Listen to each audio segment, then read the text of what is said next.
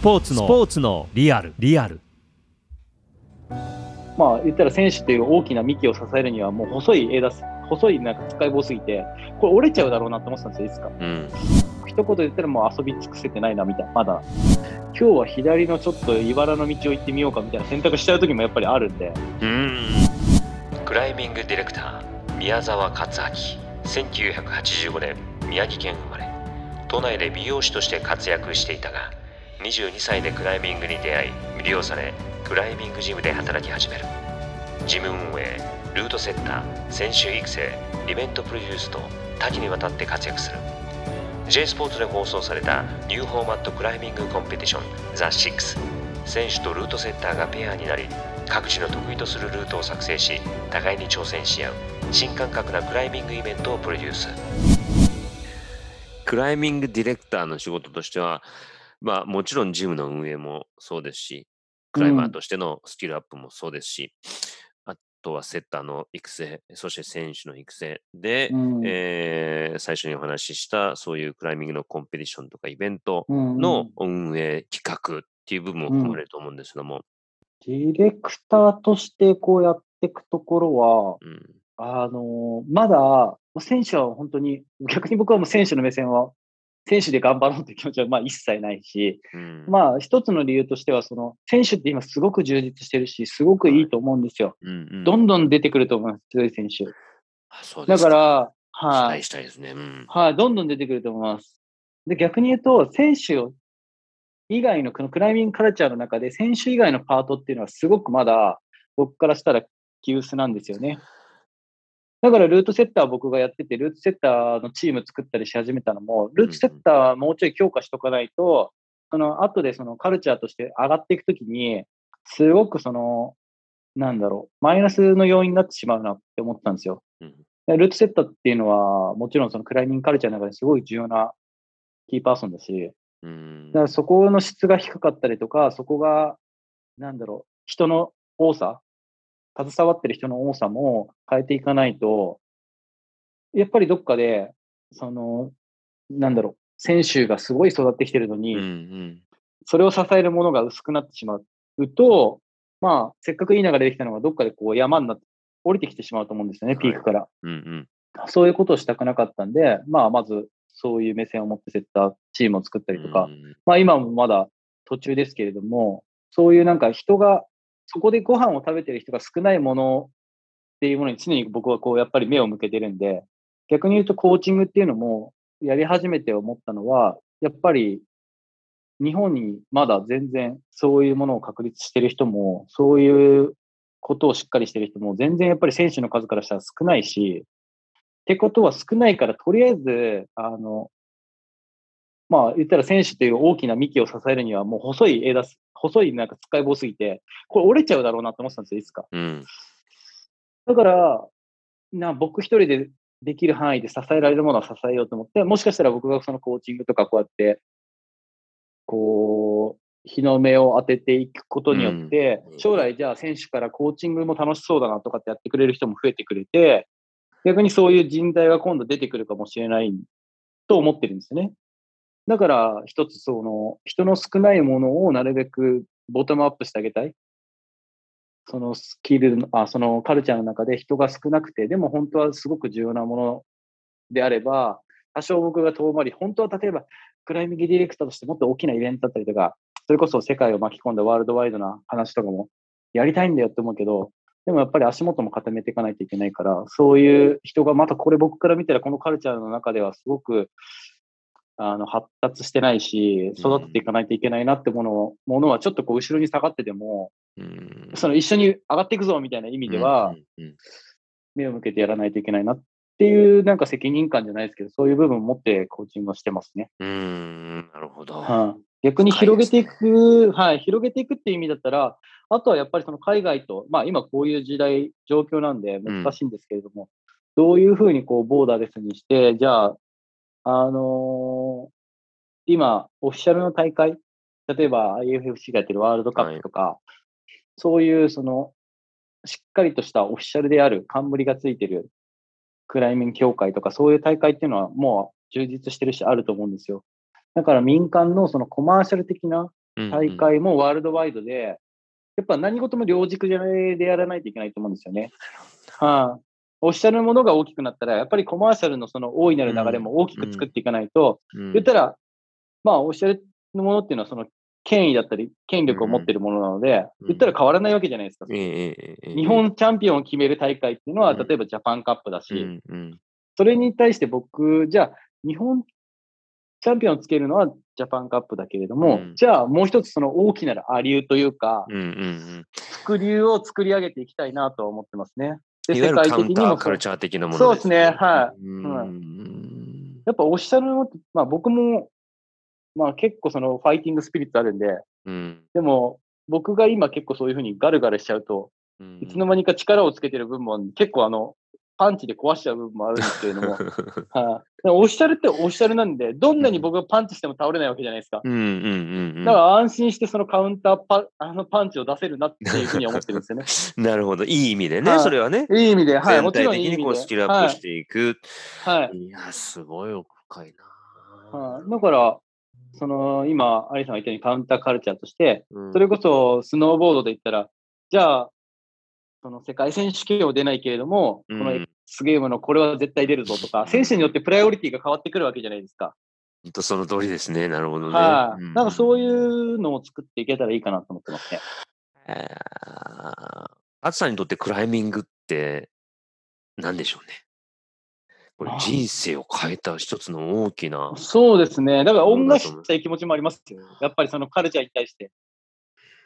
カルチャーに恩返ししたい気持ちもあるし、あとはすごくやっぱ単純にすげえカルチャーだなと思います。すごいいい、ポテンシャルのあるカルチャーだなと思ってるんで、クライミングは。まだまだ、その、登るのもそうだし、その仕事にしてもそうだし、うんうんまあ、仕事にしてるし、登るのもそうなんだけれども、一言で言ったらもう遊び尽くせてないな、みたいな、まだ、まだみたいな。感じあります。まだ、そ、の、うんうんジョブとし、ジョブとしてもそうだし、うん全然遊び尽くせてないな、このクライミングっていうものをって思ってますね。うーんはい。うんクライミングの魅力？この、なかなかこれ一言で伝えるのは難しいかもしれませんけども、はクライミングってここが一番魅力があるんだよなっていう、これ22歳で始めて、い。は美容師という職を、これもまあはいプロフェッショナルな仕事して、仕事としてやってらっしゃったのにはい、3ヶ月はいで辞めて、こうのめり込んでいく。い。うん、まあうん。一、それはクライミングファンとしてのめり込んで入ってきた業界に、クライミングディレクターとして今携わって、はよりこう、深く掘っていくわけじゃないい。ですか。うんはい。その最初に感じたクライミングの魅力と、今感じている魅力っていうのはああ、でも、違ってきたりしているのか？違ってきてはいるんですけど、うん達成感っていうのはやっぱり常に僕に対してこう満たしてくれるんですよね、クライミングっていうのは。うんその達成感が、まあ、昔はもちろん自分が登ることによって得た達成感っていうものだったけれども、今はもっと大きくてクライミングカルチャーに対して僕が何かしたことに対してクライミングカルチャーがこう達成感を出してくれるみたいな部分ありますよね。うん。まあ反応だったりとかもそうですし、それこそ、なんかそういう意味では、登ってももちろん今も全然達成感味わうし、逆にコース作ったらコースを作ったで、ああ、こういう人の顔が見れたみたいな達成感はもちろんありますし、うんで、コーチングしてたらコーチングしててで、あの、今の本当に分かりやすかった、今のでできたとかうん、僕の一声でできたっていう達成感も味わわせてくれるし、うん。逆にイベントやったらみんながこう、それ絶対面白いよねとか参加してくれる人が、それこそ1000人とかそういう規模の大会とかもやって、そういうものも多くの、なんだろう、人がこうやって来てくれるんだっていう達成感もありますし、うん種類は増えましたね、達成感の。うんうんその達成感ってこう達成感をこう得るたびになんだろう次のお達成感の壁が高くなるのかこうその達成感に慣れていくと最初のこうあこれって面白い、あうん、達成感慣れじゃないですけども、あ、はいはい。これをどうおモチベーションをキープされてるんだろああ、でも、やっぱ人じゃないですかね。僕はやっぱり人が、その、部分を結構、あの、自分でやってたらやっぱりそう思っちゃうと思うんですよ。自分一人で、その、さじ加減とか、そういう意味では達成の深度とかも自分で決めて自己反省だらけにしてたら、やっぱりそういう風になってくると思うんですよね。この前の達成感の方がでかかったな、みたいな。うんうんうんでもやっぱり人によって違うじゃないですか。僕の今の立場でやって、僕からしたら、あーまあ達成感的には例えばじゃあ70かなとか思ってても、逆に違う僕と一緒に仕事した人からしたら、これ120だった今回の達成感は、うんとかっていう違う観点があるわけじゃないですか。うん。逆に僕が100でも、いや、50なんだよ、実は達成感と思ったら、なるべくその、いろんな人の達成感を冷静にこう見て、うん。まあ、今は気分乗ってるから、逆に僕100で気分ノリノリだから、でもあの人50って言ってる、あの今度はこの50だった人に対してフォーカスを当ててみようかなとか、でそういうふうに結構すごい変えますね、僕は。自分の評価だけじゃなく変えますね。そうすると飽き飽きないみたいな感じ。飽きずにやってます。飽きずにやってます、それで。これいろんな人にこれ通用するその達成感の、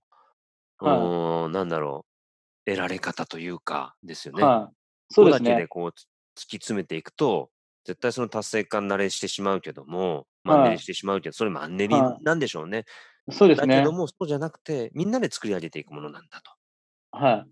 それは結構強いです。ただ、みんなで作り上げたものをどっちに曲げるか、どっちの方向にこう、方を出してうん進めっていうかっていう、その、なんだろうな、責任感、責任、まあ責任感じなくてもいいんだろうけど、うんうんでもやっぱり、震える瞬間はありますよね。やっぱそういう意味で。うん。これ、この相違をどっちに持ってった方がいいんだろうな、みたいな部分で、すごくこ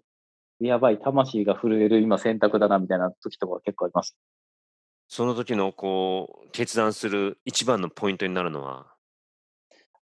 ロジックですか？それとも？いや、そこなんか結構逆にもう感覚で言っちゃいますね。直感ですか？はい、逆にうん。気分もあると思います。本当に今日朝何食ったかとかそういうものに左右されてるんだろうなとは思いながら生活してるんで、天の弱的にだって多数決で例えば考えたら、こっちに行った方がうん例えば笑顔が大きいうんって思う仕事もあるわけじゃないですか。右か左かで右に行った方が確実に笑顔大きいだろうな、笑顔が多いだろうなと。人の笑顔は多いだろうなっていうのがあるけれども、じゃあ左選んでなんで笑顔少ないんだろうな。でも、もしかしたらひ左を選んで、なおかつ労力もかけて一手間加えたら、右の選択よりも笑顔が多くなるんじゃないかなとかも考えるんで、そうすると気分的に、今日は左のちょっと茨の道を行ってみようかみたいな選択しちゃう時もやっぱりあるんで、うーん。はい、ザ・シックスとかは結構そっちでしたね。もっとそのなんか簡単に、簡単にっていうとちょっと語弊があるけど、ええ。ええなんかイージーに組み立てる、今までやってきたこととか、成功事例があるものの、その、エッセンスを取り入れて、うんとその、なんだろう、絵空ごと、要はうん紙に落としてる、企画に落としてる段階で、成功が感じられるものにすることもできたんです。それがまあ言ったら、さっきの話で言うと右の道だったんですけれども、うんうんだからそれはちょっと違うなと思って、それもいいんだけれども、左の今チャレンジしてみてもいいんじゃないかなっていうのでは、わざと左の道を選んだっていう認識は僕の中でありますね。うん。だから早く、早く成功っぽいな、これはっていう感覚を味わいたい、この焦りももちろんあったんですけれども、やっぱり紙の状態だとなかなか見えづらいし、選手たちも見えづらかったんだろうけど、でもやっぱり当日、まあ、大会としては前日か、前日みんなでコース作ってる時に、ああ、これ大丈夫だってすごいやっぱ思いましたね。へークライミングを通じてこうこうクリエイトしていく世界で勝さんの最終目標って何でしょうね？最終目標なんすかね。でも最終目標だと思って常にやってるものが最終目標にはなってないんで、うんうんうんうん。うんまあ一個一個は。目標目標でこうまた次の目標が何か見えてくる。そうですね。結構それはあると思いますね。もしかしたら僕の能力が足りなかったりとか、僕の時間が足りなくて、うんこれが最終目標になるかもしれないな。なんかまあもちろんその小さい目標と大きな目標があったら、常に大きな目標が最終目標なんですけど、うんもしかしたらその大きな目標に対して、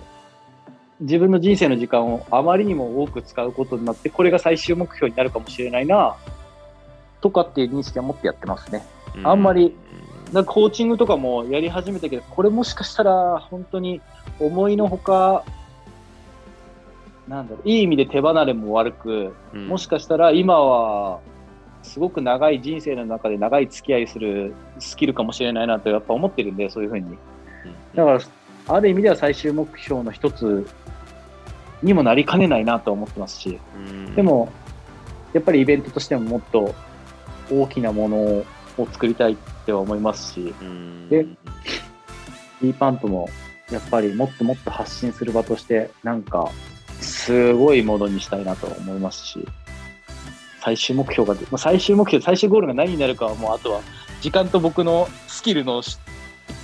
勝負ですね。いやーこれも間違いなく相当なものになると思いこんなに奥深く考えてやってらっしゃるとは思いませんでした。恐れ入りましたし、はい、はい。いやーこの宮沢さん。ノリなんで。ノリではないノリ、いや、そうなんですよ。ノリでやってるようにやっぱでも見せないと、見せてるだけではい、そうじゃないそうなんですよ。奥深さがあるロジックさがあるっていうのをいや本当に貴重なお話ありがとうございます、はい。こちらこそありがとうございます。クライミングディレクター宮沢克明さんとクライミングの魅力に迫りましたどうもありがとうございますありがとうございました。